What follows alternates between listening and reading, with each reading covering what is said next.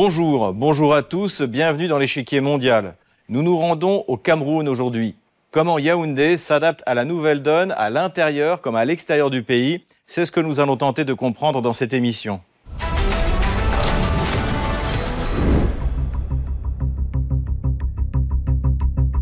Pilier de la croissance en Afrique centrale, le Cameroun est dirigé depuis 40 ans par Paul Biya, plus ancien chef d'État au monde. Il a été reconduit en 2018 pour un mandat de 7 ans. Maurice Kamto, qui fut son principal adversaire lors de la dernière élection présidentielle, se prépare aux nouvelles échéances électorales. Il pourrait se retrouver face à Franck Biya, le fils de l'actuel président, en 2025. Depuis 2017, Yaoundé doit faire face à une nouvelle instabilité politique. L'administration centralisée du pays par la capitale est contestée dans les régions anglophones du Cameroun. Elles se sentent marginalisées et réclament la fédéralisation du pays sur fond de tentations séparatistes. Avec le chômage endémique qui frappe sa jeune population et l'accroissement de la dette, le Cameroun fait face à de sérieuses difficultés économiques. La politique étrangère suivie aujourd'hui, fondée sur la multipolarité, est un des instruments sur lequel Yaoundé pourrait s'appuyer pour relever ces défis.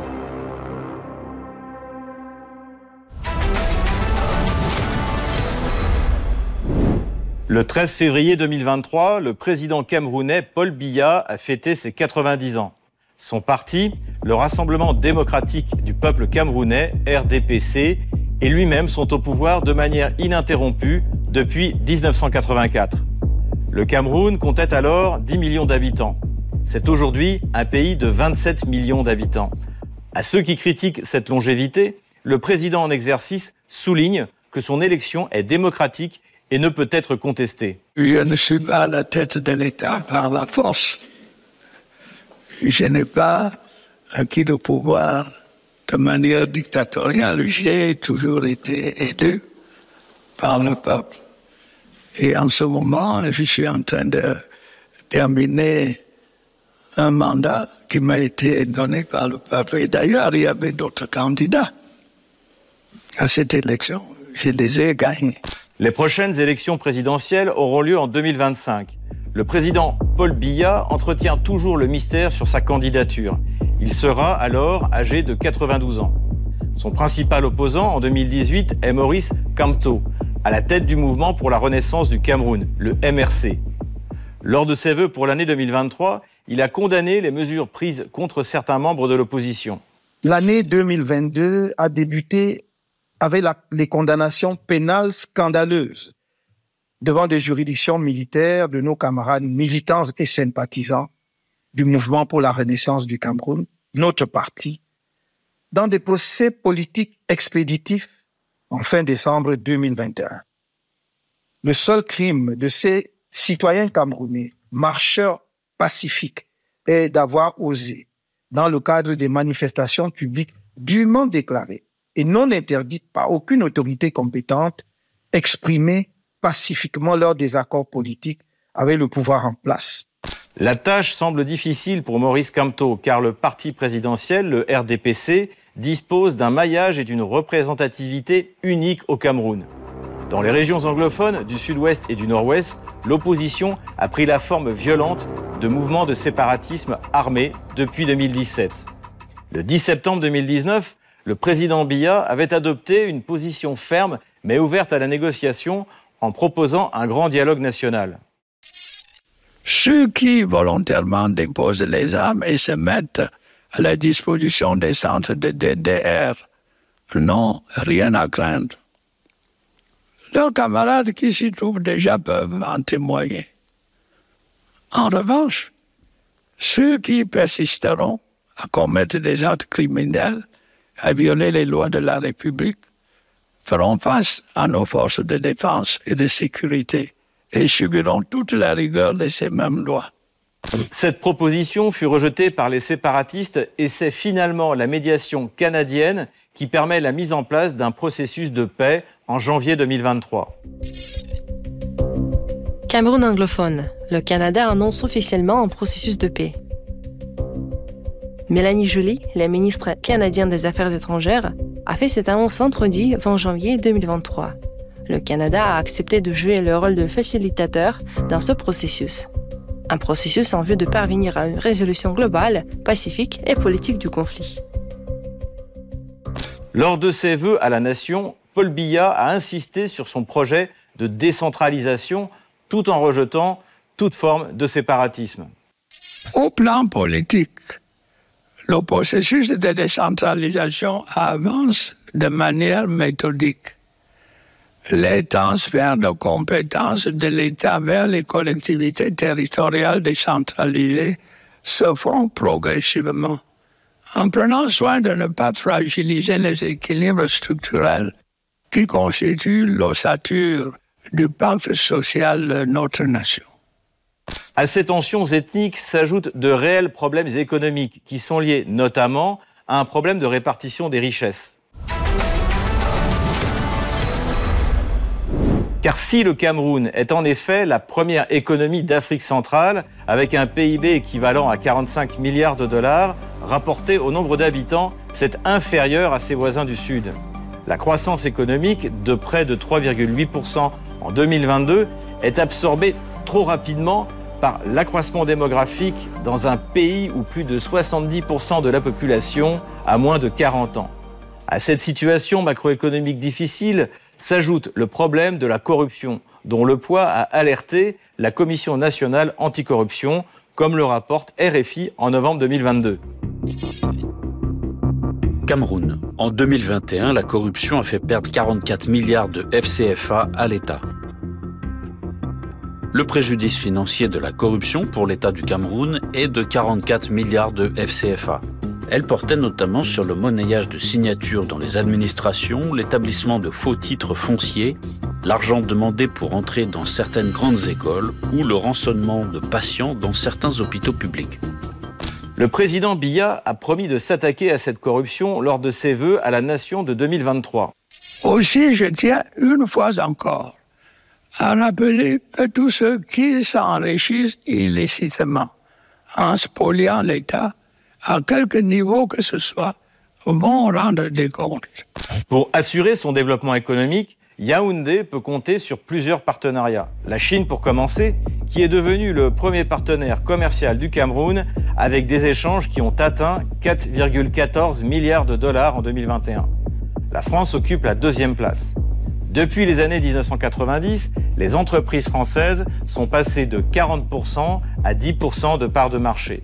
La Chine représente aujourd'hui plus de 60% des investissements directs étrangers au Cameroun. Cameroun.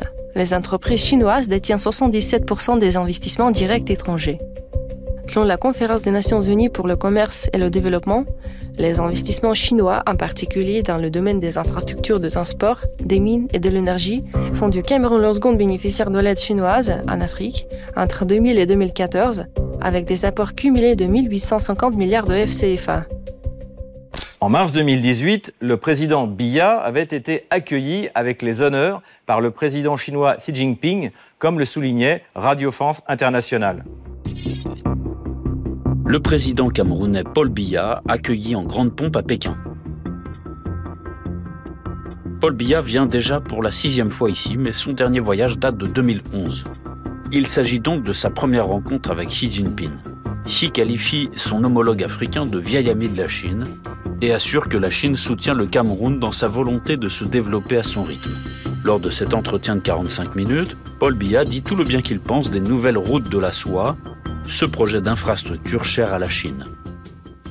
Cette rencontre au sommet a été suivie en janvier 2019 par la visite à Yaoundé du représentant spécial du président chinois, Yang Jiechi, démontrant l'importance que Pékin donnait à la relation bilatérale. Yang Jiechi a rencontré le président camerounais Paul Biya. En tant que représentant spécial du président Xi Jinping, j'effectue ma visite au Cameroun pour renforcer les liens avec votre pays, pour mettre en œuvre le consensus important dégagé par les deux chefs d'État, promouvoir la concrétisation des résultats du sommet de Beijing, du Forum sur la coopération sino-africaine et hisser la coopération d'amitié entre les deux pays à un niveau supérieur. La Chine souhaite continuer de contribuer dans la mesure de ses possibilités au développement économique et à l'amélioration des conditions de vie de la population camerounaise. Cependant, la présence d'entreprises françaises dans l'économie camerounaise demeure un héritage encore particulièrement important pour le Cameroun, comme le soulignait Emmanuel Macron lors de sa visite en juillet 2022. Je crois au partenariat gagnant-gagnant, je crois au commerce comme garant de la paix entre les nations. Et je veux ici vous remercier parce que la dynamique des quelques 200 entreprises françaises qui opèrent au Cameroun dans tous les domaines est clé. Le président français est bien conscient que la France perd peu à peu du terrain au Cameroun. Alors, cette présence française, elle a été concurrencée ces dernières décennies, c'est bien normal par d'autres. Il nous appartient d'être meilleurs, plus efficaces, d'œuvrer ensemble aussi à une plus grande transparence des marchés, à une plus grande efficacité collective. Là aussi, nous en avons euh, longuement parlé. Et en effet, en plus de la Chine, la Russie vient faire de la concurrence à la France dans le domaine militaire où elle excelle. En avril 2022, un partenariat de défense pour 5 ans est signé avec la Russie. Cameroun-Russie, ce que contient leur nouvel accord de défense. Signé le 12 avril dernier, il a pour objet de développer la coopération militaire entre les forces armées des deux pays, à savoir des échanges d'informations, la formation et l'entraînement des troupes, un partage d'expériences et des activités communes de lutte contre le terrorisme ou la piraterie maritime.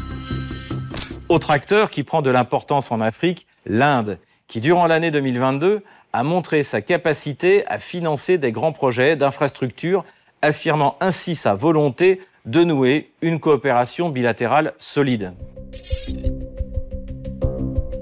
Cameroun-Inde, la coopération économique magnifiée. L'Inde est aujourd'hui un partenaire économique de choix pour le Cameroun. En 2022, New Delhi a accordé une enveloppe d'environ 98,8 milliards de FCFA dans le cadre du financement de la ligne de transport Nashikal-Bafoussam et des projets connexes. Du côté indien, on entend densifier cette coopération bilatérale.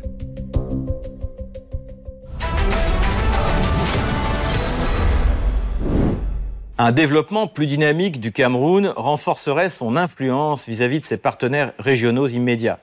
Avec ses voisins africains, le Cameroun a fondé une confédération économique et monétaire, la Communauté économique des États de l'Afrique centrale, la CEMAC. Au sein de cette organisation, le Cameroun représente déjà à lui seul 45% du PIB et la moitié de la population. En avril 2024, une réunion ministérielle entre les membres de la CEMAC et la France s'est tenue à Paris, un moyen pour les autorités françaises de conserver leur influence en abordant tous les sujets, y compris ceux qui fâchent.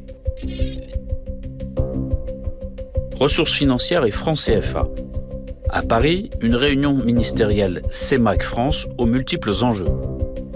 Ce rendez-vous doit permettre de faire le point sur les grandes questions du moment avec les ministres des Finances des six pays de la CEMAC Cameroun, Centrafrique, Congo, Gabon, Guinée équatoriale, Tchad. Le ministre des Finances français, les présidents des institutions et les gouverneurs des banques centrales. Autre sujet d'importance, le franc CFA de plus en plus mal aimé dans la région. Une question largement abordée lors de la conférence des chefs d'État de la CEMAC qui s'est tenue mi-mars à Yaoundé. Avec une population jeune et dynamique, des partenaires régionaux et internationaux de poids, le Cameroun dispose de nombreux atouts pour assurer le développement de son économie. La restauration de la paix à l'intérieur de tout le territoire camerounais reste cependant le premier défi que Yaoundé doit relever. Pour parler de la situation du Cameroun, je reçois Morgan Palmer, président de Global Télévision.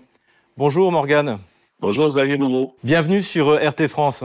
Merci de m'accueillir euh, sur votre antenne. Merci d'avoir accepté notre invitation. Ma première question va concerner la situation intérieure, politique intérieure du Cameroun.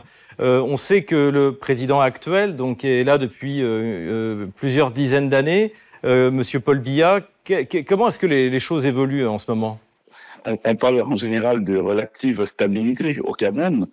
Cette stabilité euh, est en partie, à mon sens, due à la longévité effectivement de la, la gouvernance du président Biya, qui est là pouvoir depuis 1982, euh, jusqu'à il y a un passé euh, très récent.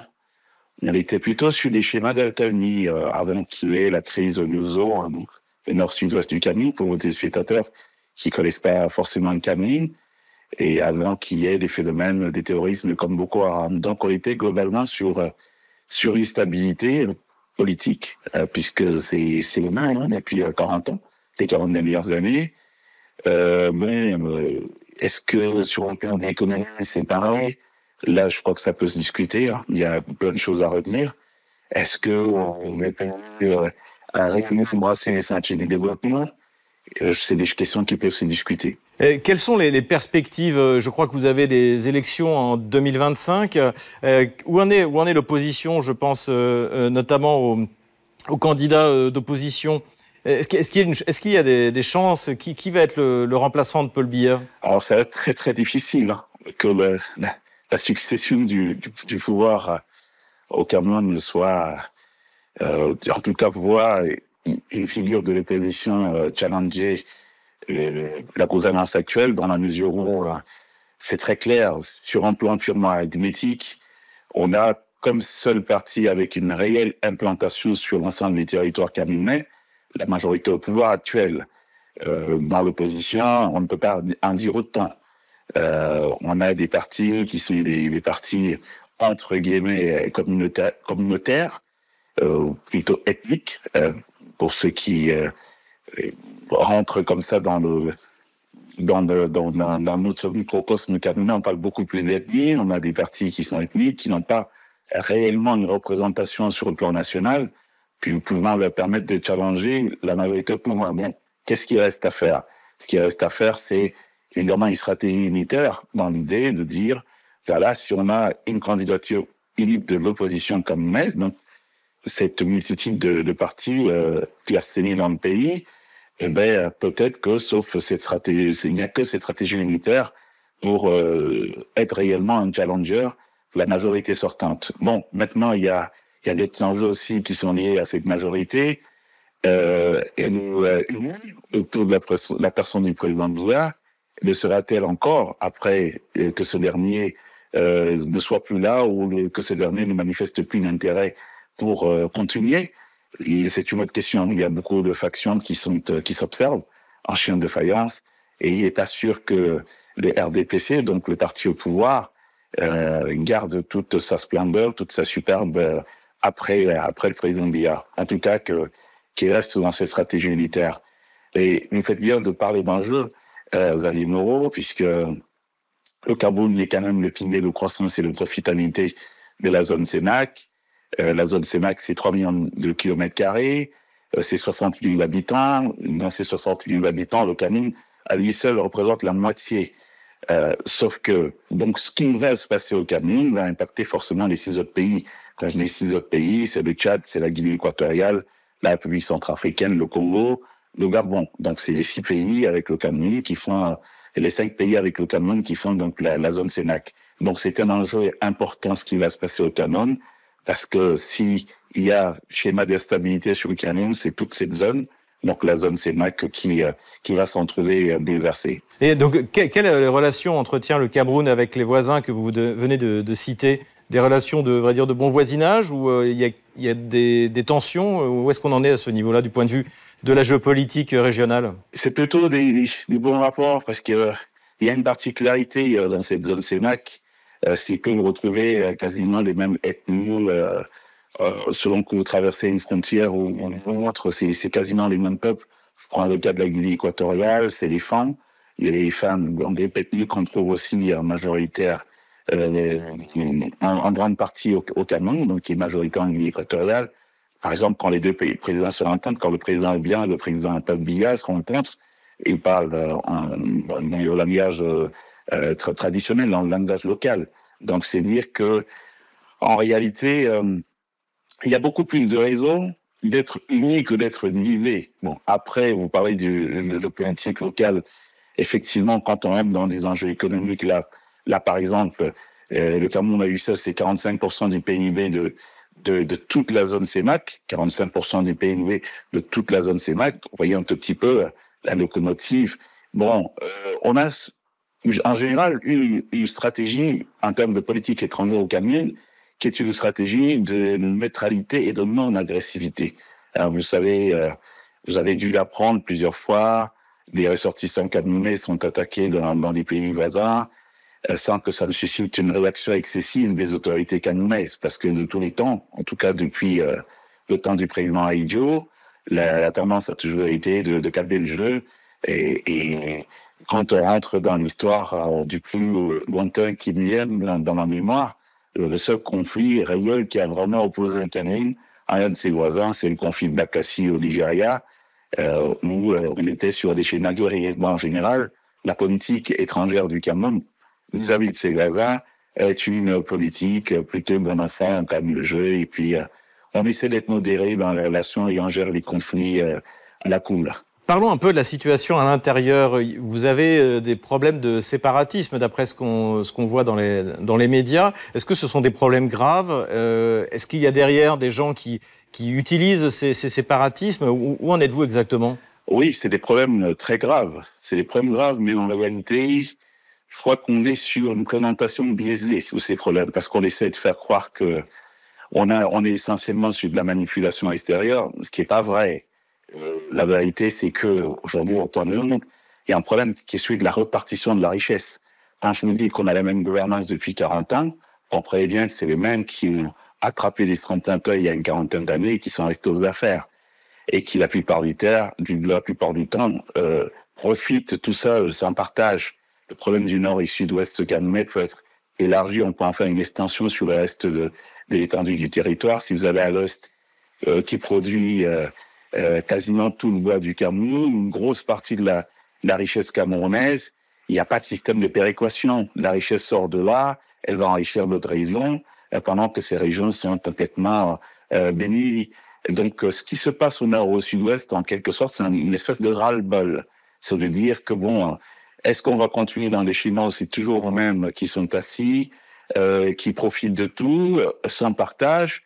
Et donc là-bas, euh, les aspirations ont pu s'exprimer euh, de la façon que, que l'on voit, euh, parce que c'est des Camerounais qui ont une autre culture, la culture anglophone, une culture de protestation, une culture de, de commission, un monde influencé par le, les modèles français qui est plutôt un modèle qui promeut un peu l'hypocrisie. Mais là-bas, les gens disent des choses et tu encourages leurs idées. Mais ce qui se passe au nord, au sud-ouest Cameroun, va, avec les années qui viennent, euh, s'intensifier, s'élargir dans d'autres régions du Cameroun parce que c'est le même problème. Euh, vous parlez de développement économique. Aujourd'hui, le premier partenaire du Cameroun, c'est la Chine. Euh, quelle est, quelles sont les perspectives de coopération avec la Chine? Est-ce que la Chine est destinée à devenir finalement le, le grand partenaire économique de, du Cameroun? La Chine est le premier partenaire économique du Cameroun. Pourquoi? Pour une raison, par exemple, que les Russes aujourd'hui n'arrivent pas à intégrer. C'est-à-dire que le Cameroun n'a pas besoin de gens qui leur disent nous avons des solutions technologiques euh, et qui s'arrêtent là. Le Cameroun a besoin des gens qui disent nous avons des solutions technologiques, mais nous allons venir investir. Euh, parce que je vous ai parlé tout à l'heure de 3% de la population qui a un salaire. Les autres font comment? C'est-à-dire que, contrairement à tout ce qu'on peut entendre comme chiffres qui sont annoncés, mais on est assis sur quelque chose qui est un drame. 3% d'une population qui a un salaire. Les autres vivent de quoi? Donc, tous les partenaires qui viennent coopérer avec le Cameroun doivent toujours avoir en tête qu'ils n'ont pas face à eux une force égale. Et donc, j'ai assisté par exemple récemment à la Douma, euh, au sommet, euh, deuxième sommet interparlementaire Russie-Afrique. Et il y a une chose qui m'a frappé lors d'un déjeuner, c'est qu'on a réuni dans une salle euh, tous les grands patrons, Gazprom, euh, Russie Hydro, Kamaz, euh, Richard Railway, on a réuni tous ces gens à la salle. Et quel est le discours qu'ils ont tenu aux responsables africains qui étaient là-bas Ils ont dit, bon voilà, euh, nous, on sait faire du nucléaire, nous, on sait faire du gaz et tout. Et donc, on attend que vous, manifestiez, vous manifestiez un intérêt pour acheter nos solutions. Mais il n'y a pas d'argent en Afrique. Ils achèteront jamais de solutions les Africains. Seulement l'Afrique a besoin aujourd'hui, c'est des gens qui ont la capacité de venir investir. Et ça, les Chinois ont compris. S'ils sont les premiers euh, partenaires de l'Afrique, c'est pas simplement parce qu'ils sont les plus euh, entreprenants, mais ils sont les plus réalistes. Les réalistes me commandent quoi? Commandent de dire qu'un pays comme le Cameroun, qui est un formidable bassin de production, qui est ouvert sur cinq voisins, dont le Nigeria, vous vous rendez compte, 200 millions de, de, de population, c'est un gros marché, de se dire que ce bassin de production doit arrivé à tous ces pays autour. Il faut construire les autoroutes. Si vous attendez euh, de l'État est qui puisse financer vos autoroutes, il n'y a pas suffisamment euh, de ressources euh, en termes judiciaires. Et alors, on voit l'importance que prend la Chine, donc vous le dites non seulement au Cameroun, mais en Afrique en général.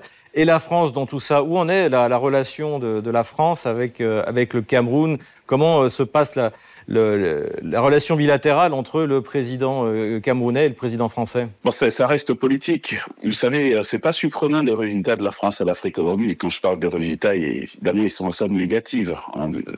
Vous voyez, l'élimination de la jeunesse africaine contre la France, ça, ça a un sens, tout ça. La problématique, elle est simple, c'est que dès le départ, il n'a jamais été question pour la France de développer ses anciennes colonies. La politique, euh, autant de, de, depuis De Gaulle, a été de dire, allez, ces gens, ils ont un formidable bassin, un formidable gisement de, matières premières, donc on va en faire essentiellement l'endroit où on va prendre la matière première. Il faut oublier tout schéma de développement. C'est un système qui a été pensé, Sauf qu'au moment où ce système était pensé, on n'était pas sur les mêmes ratios démographiques qu'aujourd'hui. Aujourd'hui, on a des pays comme le Cameroun, c'est 30 millions, vous avez 30 millions de jeunes, 70% qui sont des jeunes et 70% qui sont assis à la maison, qui font des études. Ces études ne portent à rien, à aucune conséquence concrète. Et ils font des enfants qui le retrouvent au chômage avec eux dans la maison.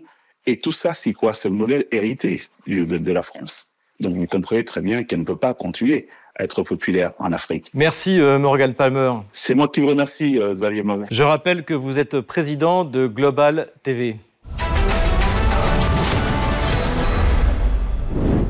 Comme d'habitude, on termine notre émission avec vos questions que vous nous posez sur les réseaux sociaux, Telegram ou Odyssée, avec le hashtag Échiquier mondial RT France. Une première question envoyée par Frédéric.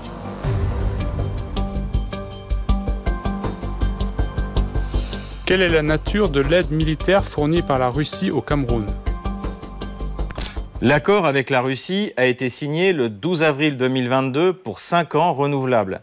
Il a pour objet de développer la coopération militaire entre les forces armées des deux pays dans le domaine des échanges d'informations, de la formation et l'entraînement des troupes. Un volet est dédié aux activités communes de lutte contre le terrorisme ou la piraterie maritime. Pour l'instant, la question de livraison de matériel est en suspens. Amir nous a également écrit.